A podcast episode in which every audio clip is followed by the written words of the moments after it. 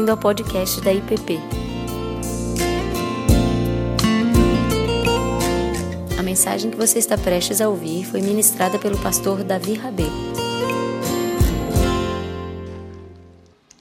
1 Pedro, capítulo 5.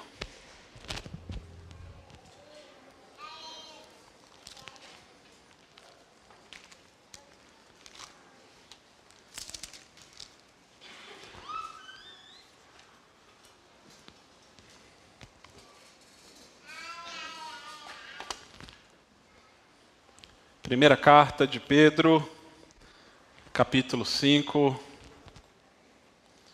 Hoje nós estamos encerrando essa série de meditações nessa carta magnífica, riquíssima, que nos desafia que nos traz esperança. Hoje vamos para a sétima e última mensagem. Se você acompanhou até aqui, e chegou até o fim. Parabéns por ter perseverado. Foi uma série um pouco extensa, mas hoje nós concluímos com esse último capítulo. Vamos ler a palavra do Senhor. Rogo, pois, aos presbíteros que há em vós, eu, presbítero como eles, e testemunha dos sofrimentos de Cristo, e ainda co-participante da glória que há de ser revelada Pastoreai o rebanho de Deus que há entre vós, não por constrangimento, mas espontaneamente como Deus quer, nem por sorte da ganância, mas de boa vontade, nem como dominadores dos que foram confiados, antes tornando-vos modelos do rebanho. Ora, logo que o Supremo Pastor se manifestar, recebereis a imarcessível coroa da glória. Rogo igualmente aos jovens, sede submissos aos que são mais velhos, outros sim, no trato de uns com os outros, cingivos de toda humildade, porque Deus resiste aos soberbos, contudo aos humildes concede a sua graça.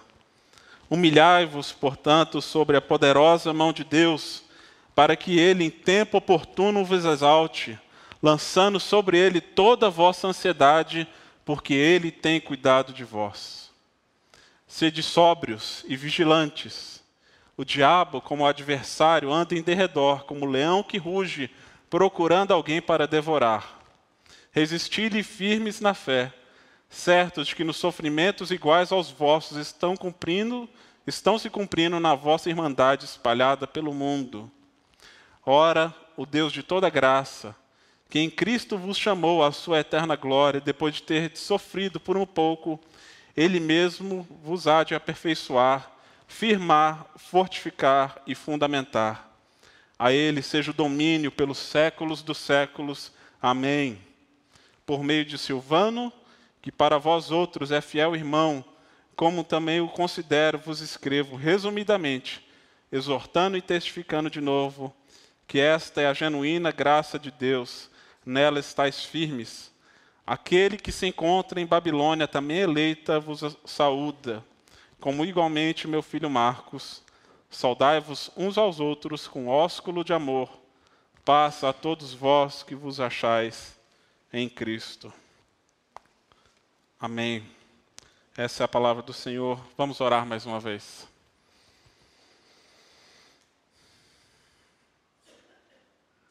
Pai, obrigado por esse tesouro, Deus, que é teu evangelho revelado à luz da tua palavra, Deus. Palavra que nos dá vida, que nos dá esperança em meio à adversidade, Deus. E que nos convida a uma vida de comunhão contigo e uns com os outros. Que o Senhor Deus nos abençoe mais uma vez nessa noite. Pedimos que o Senhor fale conosco através dessa meditação, que teu Espírito, oh Pai, opere no nosso meio. É o que eu oro, Deus, no nome de Cristo Jesus. Amém.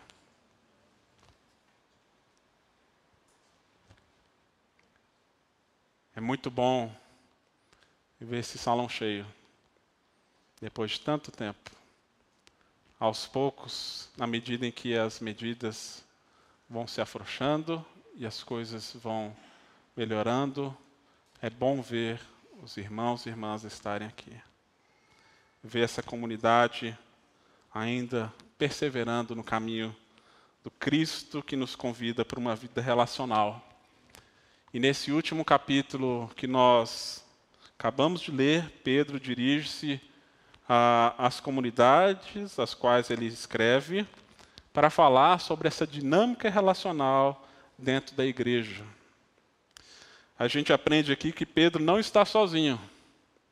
Pedro ele fala com a ajuda de Silvano, também conhecido como Silas no Novo Testamento, e Marcos, seu filho na fé. Paulo, Pedro fala a partir de uma perspectiva comunitária para outras igrejas.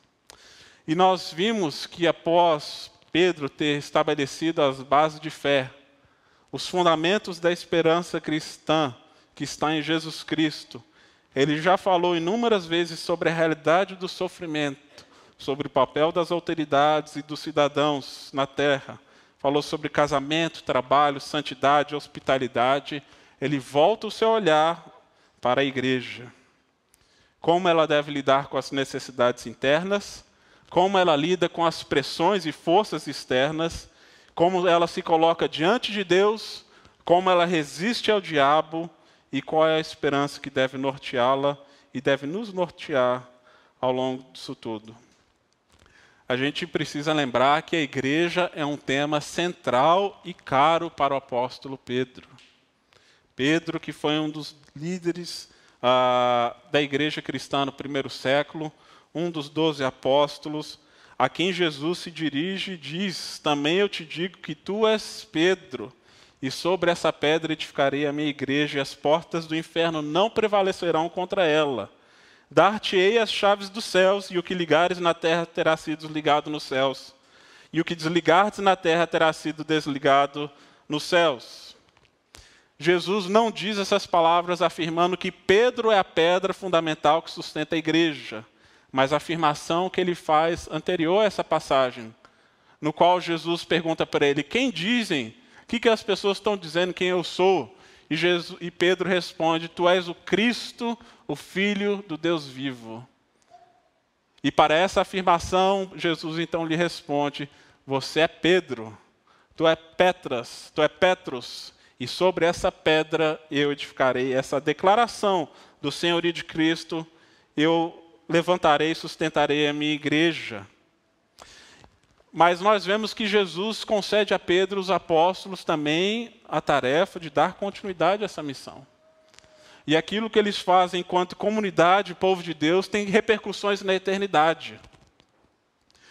E Pedro, aqui nós vimos no capítulo 2, traz uma das declarações mais importantes e conhecidos acerca da igreja. Ah, lá em 1 Pedro 2,9, quando ele diz: Vós, porém, sois raça eleita, sacerdócio real, nação santa, povo de propriedade exclusiva de Deus, a fim de proclamar as virtudes daquele que vos chamou das trevas para a sua maravilhosa luz.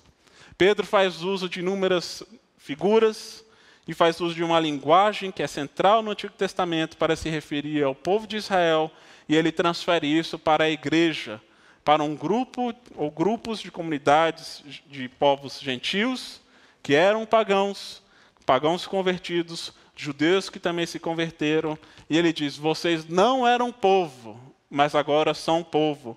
Vocês não eram família de Deus, mas agora são parte da família de Deus. Deus estendeu a sua graça e seu favor para vocês.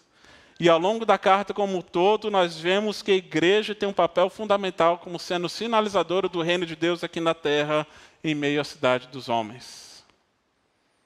A igreja é uma sociedade alternativa que deve refletir aqui e agora as virtudes do reino eterno, que irá se concretizar plenamente com o retorno de Cristo.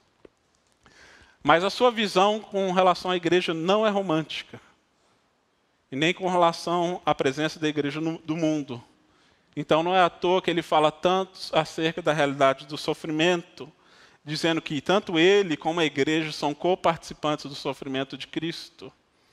Porque essas comunidades já vinham experimentando pressões externas, opressão, maledicência. Mas Pedro os convida então a permanecerem firmes na fé. Mas aqui nós vemos uma coisa gloriosa e belíssima na visão que Pedro trata sobre a igreja. Ele começa dizendo: "Vocês eram, vocês são estrangeiros, peregrinos nesse mundo. Vocês não possuem uma casa. No entanto, Deus está preparando para vocês um lar espiritual, uma casa celestial. E a partir dessa realidade, eu também vou fazer de vocês uma casa que deve servir de abrigo para que outros também possam conhecer esse Pai eterno. E é impressionante as implicações disso, porque ao longo dessa carta como um todo nós vimos ele trabalhar a igreja como um corpo vivo que transcende as barreiras do tempo, do espaço, do templo transcende as barreiras étnicas, já não é uma realidade exclusiva do povo judeu, há gentios, gregos, romanos sendo incluídos. É um corpo que ultrapassa as barreiras de gênero, de sexo.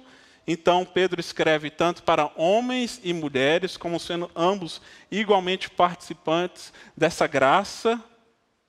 Ele também confronta as barreiras socioeconômicas, onde ele inclui aqui servos como parte fundamental da igreja de Cristo, onde servos e senhores podem sentar juntos à mesa e serem tratados como iguais. Por isso o apóstolo Paulo diz que não há mais judeu nem grego, escravo nem livre, nem homem nem mulher, pois todos vocês são um em Cristo Jesus. É o que Paulo nos diz em Gálatas 3, 28. E isso nos leva para esse, então, último capítulo aqui da carta de Pedro, onde Pedro mostra que essa comunidade também ultrapassa as barreiras geracionais.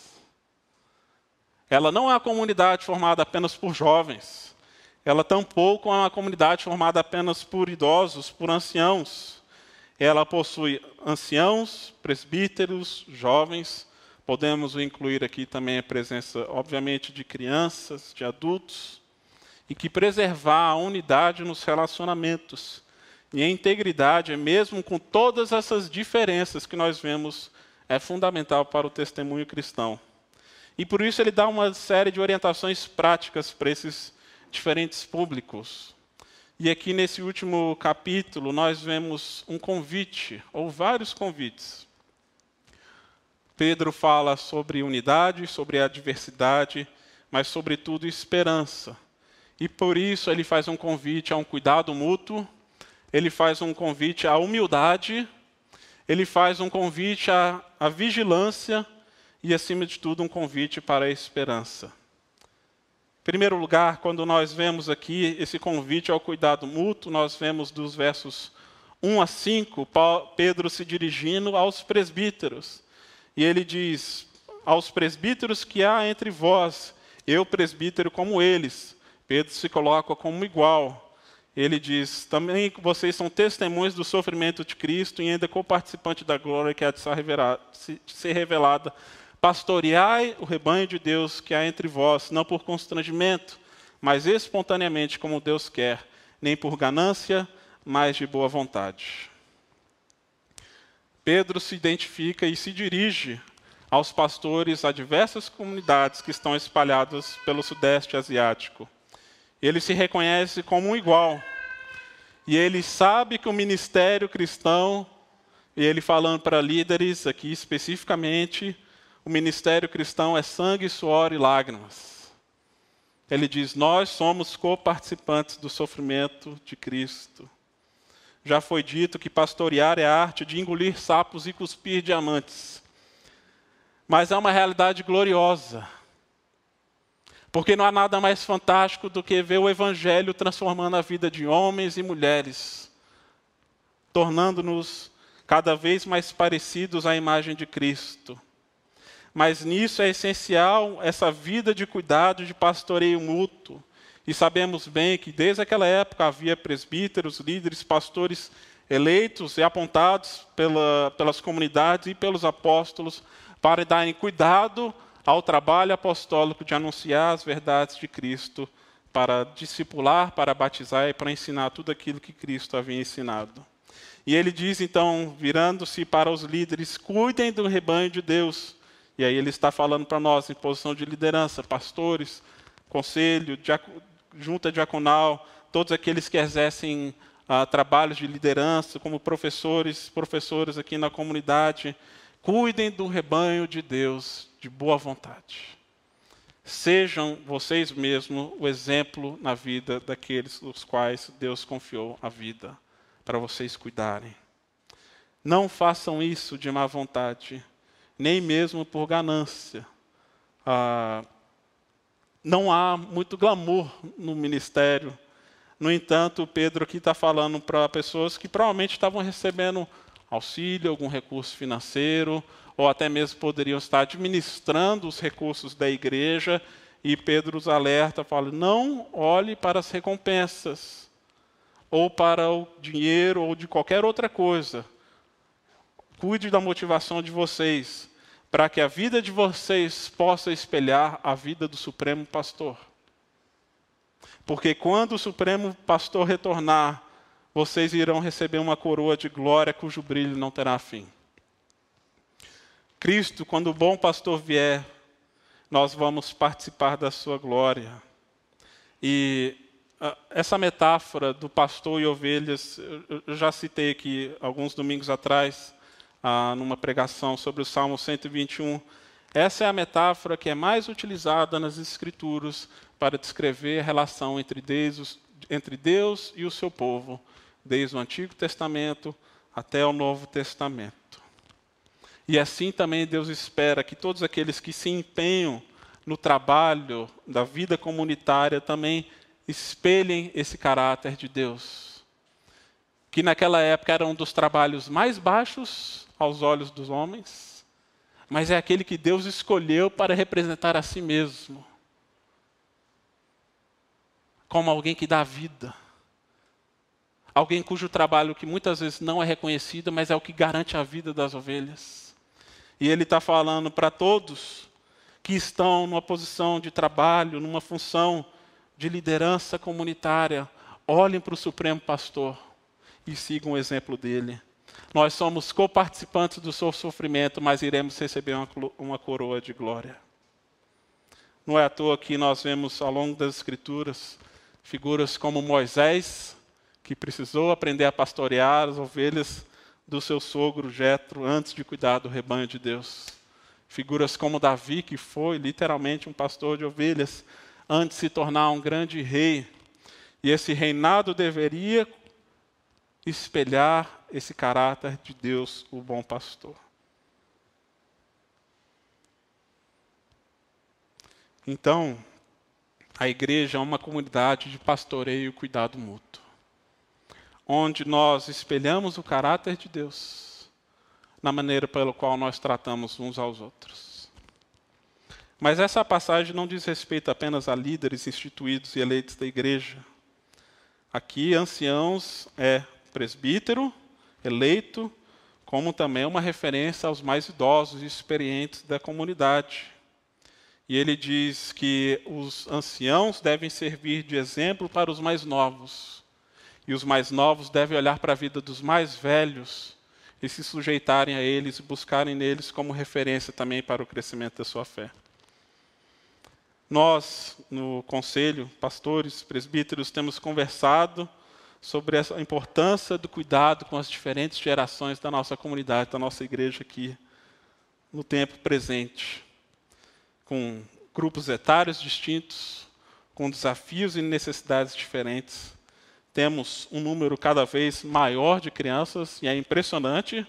A gente foi embora, eu achava que essa, esse crescimento ia dar uma, uma arrefecida, mas só, só continua a crescer o número de crianças. E com isso agora também temos um número crescente de adolescentes e de jovens na nossa igreja. Uh, fiquei muito feliz de estar aqui alguns domingos, algumas semanas atrás na reunião de adolescentes, aqui com inúmeros adolescentes. Mas também nós temos a realidade de uma igreja que está envelhecendo. E como é importante esses encontros intergeracionais, onde a partir disso brota o serviço, o discipulado e o cuidado mútuo. Onde os mais velhos, os mais idosos e mais experientes devem servir como referência, exemplo de vida e de caráter para toda essa geração que está crescendo. Uma das preocupações e cuidados que sempre tivemos é de não fazer uma igreja setorizada.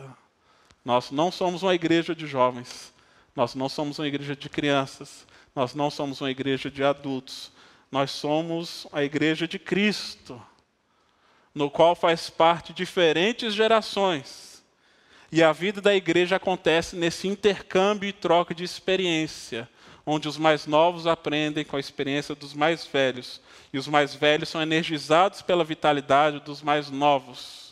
E por isso nós temos a profecia e a promessa de Joel, que é repetida em Atos, que quando o Espírito desce sobre a igreja, os velhos sonharão e os jovens terão visões, porque ambos são necessários para a vitalidade da igreja.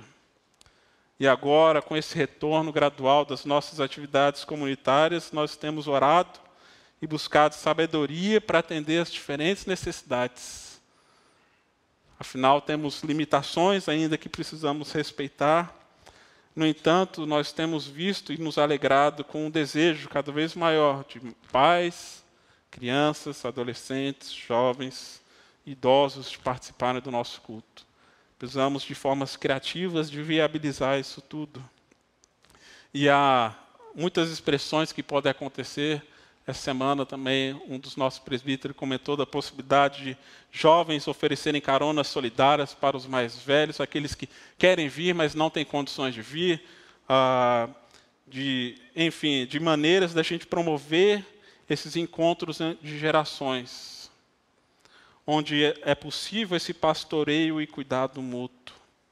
E uma das coisas belíssimas que tem acontecido aqui também pela manhã é ver crianças conduzindo o louvor aqui da frente. E lá de trás eu vou assistindo o Zoom, os avós babando assim, achando tudo maravilhoso, crianças sendo incluídas na montagem do som e de tudo aquilo que acontece na igreja. Uma comunidade intergeracional onde um vai aprendendo através do exemplo do outro. Onde, como eu disse semana passada, o Evangelho não é apenas um discurso, mas uma vida que vai sendo vivida e transmitida de geração em geração. E nós damos graças a Deus por tanta gente comprometida, envolvida na vida da nossa igreja, por um conselho que tem essa consciência pastoral e cuidado pastoral com a nossa igreja, assim como diáconos, auxiliadoras, professores, professoras, líderes e tantos outros que têm servido na nossa comunidade. Mas nós também convidamos a igreja para orar e interceder pelos nossos líderes. Ano que vem temos eleições para mais presbíteros e diáconos. Então, te convidamos a fazer parte desse processo e a perceber e anotar aquilo que Deus está fazendo no nosso meio. Porque pastorear diz respeito muito mais a prestar atenção naquilo que Deus está fazendo na vida do outro e querer participar daquilo do que ser o causador de toda agitação. E nós precisamos fazer isso uns para com os outros. Mas, naturalmente, o convite ao pastoreio mútuo e à submissão mútua, ela é seguida por um convite à humildade. E é o que nós vemos aqui no verso 5 Pedro diz: No trato uns com os outros, revistam-se de toda humildade, porque Deus resiste aos soberbos, contudo, aos humildes ele lhes dá graça. Para a gente viver uma vida comunitária, onde a unidade existe a despeito das diferenças, sejam de gerações, sejam de realidades sociais, ou seja de que qual natureza for, é preciso humildade. Um pré-requisito para você ser livre para se entregar numa relação de sujeição e amor é a humildade. E a humildade é saber quem se é diante de Deus para ser livre diante do próximo. É você perceber que você não tem todas as soluções, não tem todas as respostas, e é infinitamente dependente da graça e misericórdia de Deus para viver aquilo que Ele nos convida a fazer. Então é necessária a humildade para nós percebermos e vivermos essa vida, onde não existe a possibilidade de uma vida cristã solitária, e para se viver nessa comunhão é necessário muita humildade e muita mansidão. Dietrich Bonhoeffer, no seu livro Vida em Comunhão, do qual ele escreveu já preso, ao final da sua vida, ele afirma que um dos grandes perigos para a vida comunitária são as expectativas irreais com relação à igreja. É você querer moldar a igreja conforme os seus próprios desejos, vontades e percepções. Mas quando nós entramos e seguimos um caminho da humildade, nós percebemos que é Deus quem conduz a sua igreja. E nós entramos nisso como coparticipantes, reconhecendo as nossas próprias limitações, falhas, incoerências e reconhecendo que somente pela graça que a gente caminha junto. E eu creio que nossos amigos do movimento mosaico foram muito felizes ao escrever um pequeno livro sobre a unidade da igreja, chamado A Igreja Sinfônica. E eles dão esse título para esse livro para descrever a igreja como uma grande orquestra, uma sinfonia. E eles descrevem que a beleza da orquestra não está ah, em simplesmente músicos virtuosos solistas. A beleza da orquestra justamente se dá em diferentes instrumentos, diferentes músicos, tocando instrumentos de sopro, percussão, cordas, tocando notas diferentes, porém em harmonia. Porque por trás de qualquer grande orquestra existe um maestro que conduz o som daqueles instrumentos e daqueles músicos. E Cristo é o nosso maestro, e as nossas vidas só produzem música, beleza, quando seguimos a sua direção. E você pode até ser um bom solista, mas Jesus te convida a algo maior, algo mais belo e sublime. E para isso é necessário muita humildade porque isso é um pré-requisito para a gente preservar e cultivar a unidade em meio à diversidade. Porque a palavra de Deus, e aqui Pedro segue citando no livro de Provérbios, dizendo que Deus se opõe aos orgulhosos, aos soberbos, mas dá graça aos humildes. Deus se opõe aos soberbos. Não tem espaço para a soberba diante do Senhor. E precisamos disso, especialmente no tempo que vivemos tanta disputa, tanta divisão.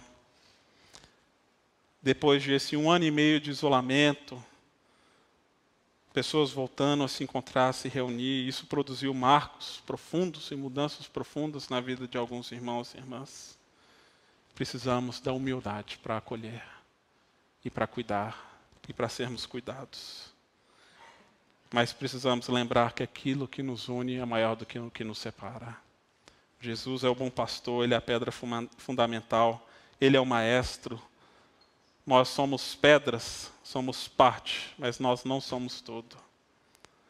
E em seguida a esse convite da humildade, Pedro segue então para um convite à vigilância, porque ele reconhece que por trás de todo o movimento que nós vemos, de todo o movimento visível, há uma realidade invisível, como nós temos aqui no verso 8. Ele diz: Sede sóbrios e vigilantes. O diabo, vosso adversário, anda em derredor como um leão que ruge, procurando alguém para devorar. Permaneçam firmes na fé, sejam fortes contra ele.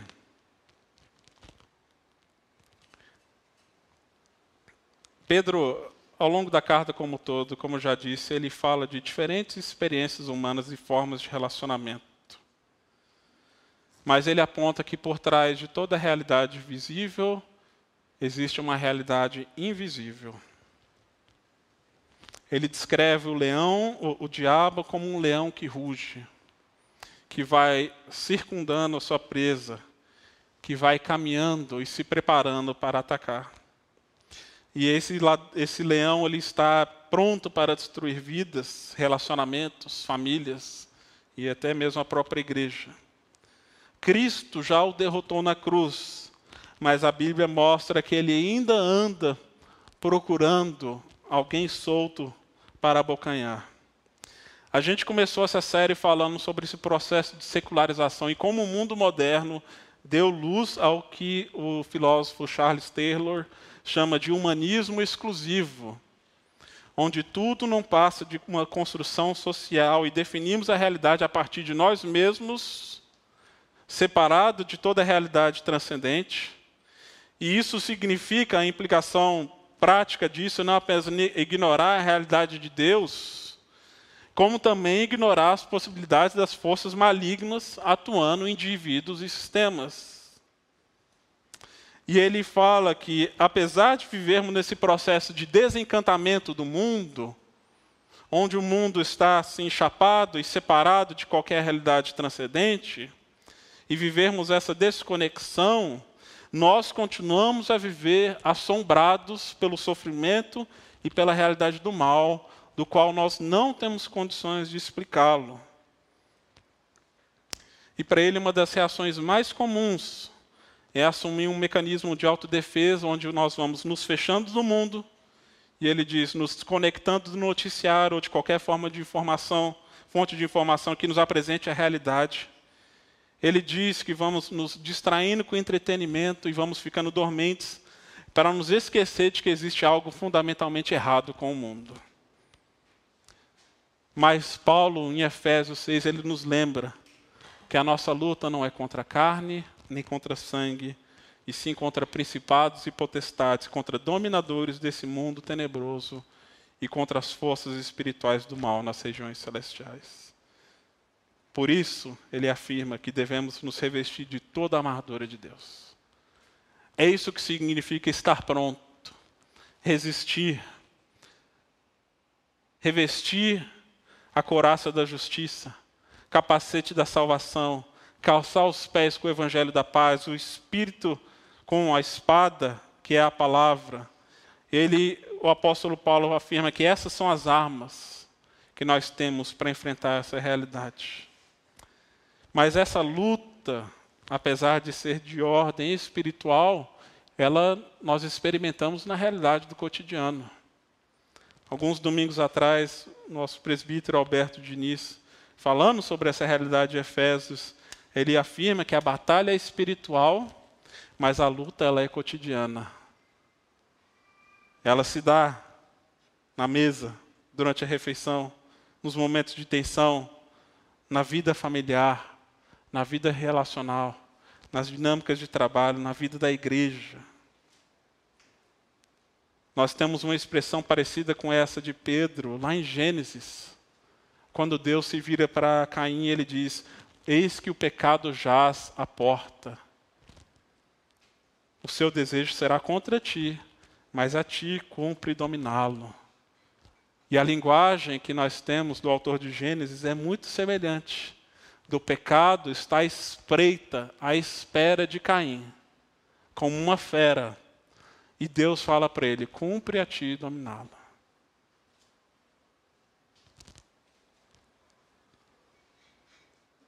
O reformador Martinho Lutero afirma que nós não temos como impedir que pássaros voem sobre a nossa cabeça, mas é, impossível, é possível impedi-lo de fazer ninho sobre nossas cabeças. Deus nos dá o seu próprio evangelho, a sua própria palavra, o seu próprio espírito como maneiras de resistir ao mal. E eu não tenho dúvida de que uma das grandes armadilhas do diabo é justamente atacar nossos relacionamentos, a vida comunitária, causando confusão, divisão, separação. E as suas propostas continuam sendo as mesmas que ele fez para Jesus no deserto. Querendo plantar dúvidas acerca da palavra de Deus, querendo questionar se de fato Jesus é o Filho de Deus, oferecendo para ele atalhos de uma, um caminho de autossuficiência, ao sugerir para ele transforme pedras em pães, um caminho de relevância ao sugerir que ele jogue-se do alto para que os anjos o peguem. Ele oferece um caminho de poder a oferecer os reinos deste mundo. Mas Cristo diz: está escrito. Está escrito. É na palavra de Deus que Cristo se volta. E é nela também que nos refugiamos e nos, nos guardamos. O caminho da cruz não tem atalhos. É da dependência, da humildade, do relacionamento com o Pai. E esse é o que gera vida. O ladrão vem para roubar, matar, destruir. E ele tem matado, tem roubado e tem destruído. Mas Jesus diz: Eu vim para que vocês tenham vida, vida abundante. E por isso, Pedro termina com um convite à esperança. Porque, a despeito dessa realidade, dele reconhecer os desafios da vida comunitária, dele reconhecer que existem forças querendo sufocar, matar, destruir, ele também volta o nosso olhar para Cristo e para a esperança. O sofrimento é real, a adversidade existe. Ele não nega a realidade das provações Porém, é Deus que tem a palavra final, por isso ele diz: lancem sobre ele toda a vossa ansiedade, porque ele tem cuidado de vocês. Ele é o supremo pastor que cuida do seu rebanho. Toda incerteza sobre o futuro, toda insegurança sobre o dia de amanhã, insegurança com relação à família, sobre os rumos da sociedade, sobre os rumos dessa cidade, desse país, desse mundo, lancem toda ansiedade sobre Ele, porque Ele é o Supremo Pastor. E é Ele que está sentado sobre o trono.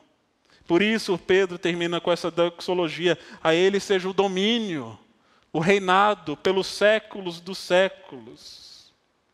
E o comentarista bíblico afirma que o povo de Deus não deve interpretar o seu sofrimento como sendo uma contradição ou negação do seu status diante de Deus.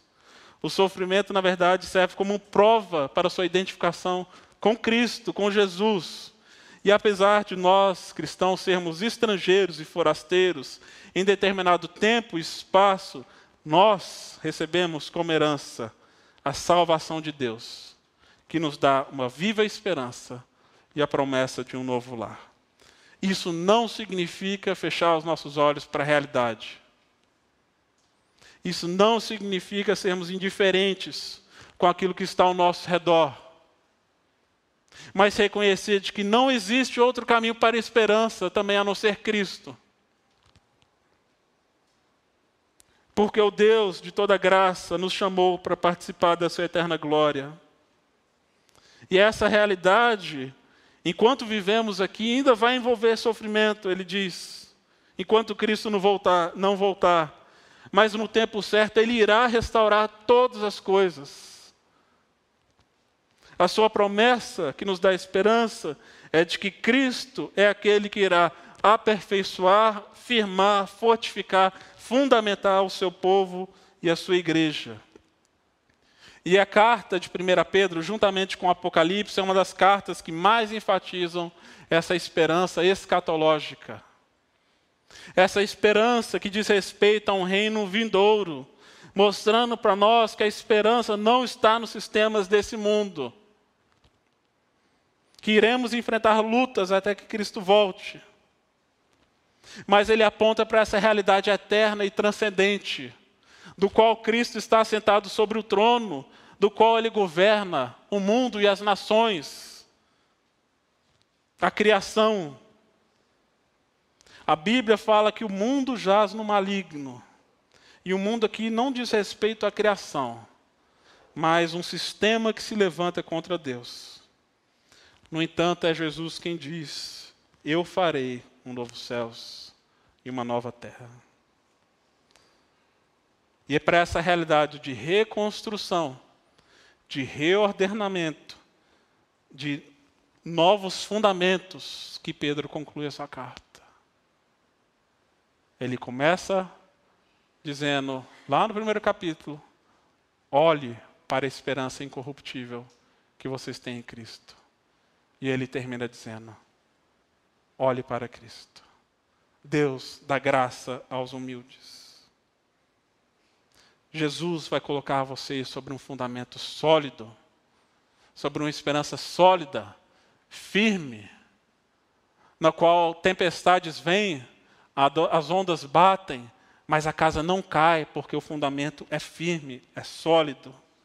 E é Ele quem garante a vida, a salvação, é Ele quem preserva a sua igreja.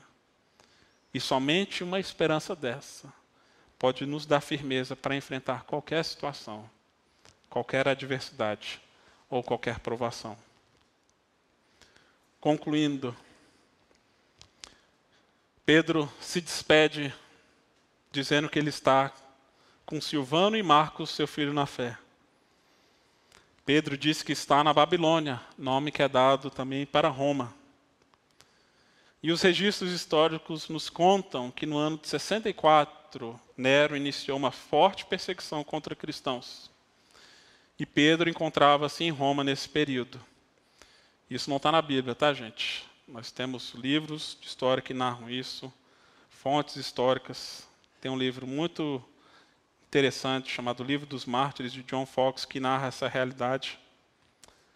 E ele afirma que Nero procurava motivos para o qual acusar Pedro e matá-lo, ou o seu governo.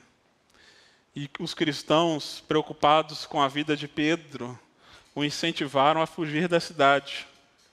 Pedro resistiu, relutou a princípio, mas por fim e foi persuadido e se preparou para uma fuga. No entanto, ao chegar no portão da cidade, ele teve uma visão de Cristo segundo relatos históricos, no qual ele vê Jesus caminhando e ele pergunta para Jesus: Para onde você vai, Senhor? E Jesus lhe responde: Eu estou voltando para ser crucificado. E naquele mesmo momento, Pedro percebeu que ele estava falando acerca da morte que ele mesmo enfrentaria.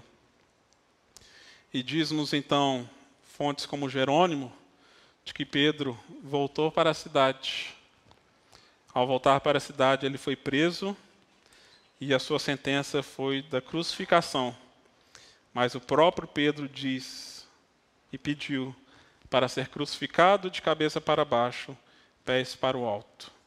Porque, segundo ele, ele não era digno de ser crucificado e experimentar a mesma morte que o seu próprio Senhor experimentara. Quando nós percebemos aquilo que Cristo fez na cruz por nós, a gente vê que tudo é graça. Não somos dignos. Não somos merecedores de nada. Tudo é uma dádiva. Tudo é uma dádiva. E se a gente olha e percebe aquilo que Cristo passou no seu sofrimento, para nos dar vida, para nos garantir a vitória sobre a morte. Não tem como a nossa vida permanecer a mesma. E essa vida transformada necessariamente vai nos levar para relacionamentos transformados, para humildade, para preocupação com o outro. E não há outro caminho a não ser nos lançarmos sobre os seus pés e nos deixar que Ele nos conduza como bom pastor, como aquele que guia suas ovelhas, que nos dá o descanso, que nos dá vida.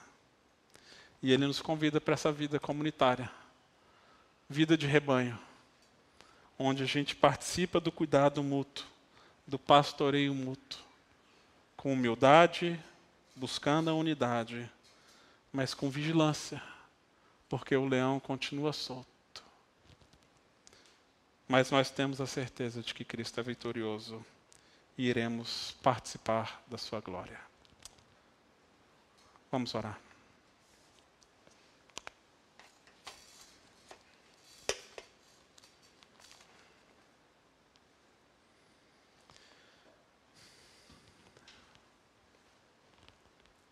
Pai amado, nós te louvamos por essa esperança incorruptível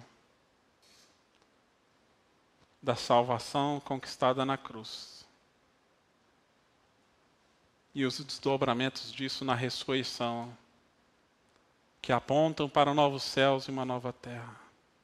E essa promessa de que o Senhor irá restaurar todas as coisas, Pai. Nós pedimos que o Senhor nos ajude, Deus, porque ainda vivemos debaixo do sol, com as alegrias e tristezas, com as lutas e com as glórias, ó Deus. Mas o Senhor não nos convida a caminharmos sozinhos, ó Deus. Mas é essa vida de comunidade onde nós podemos caminhar uns com os outros e sermos abençoados e abençoar outros. E juntos resistimos, ó Deus, ao inimigo que tenta destruir, Deus, a fé, a vida, a vitalidade a esperança. Que, Senhor Deus, abençoe a tua igreja. Pedimos pela nossa comunidade que o Senhor tenha misericórdia de nós. E que o Senhor continue, Deus, a equipar, Pai, a nós, pastores, presbíteros, diáconos, a liderança, todos aqueles que estão envolvidos no cuidado, no pastoreio mútuo, Pai, para que a gente possa refletir o seu caráter. E que essa comunidade também, Deus, continue a crescer em humildade, unidade, cuidado mútuo, Deus, em vigilância, Pai, em oração, mas acima de tudo, na alegria e na certeza de que o Senhor é bom e o Senhor reina, Pai e o Senhor reina eternamente. Amém. Você acabou de ouvir o podcast da IPP. Para saber mais, acesse nossa página em www.ippdf.com.br.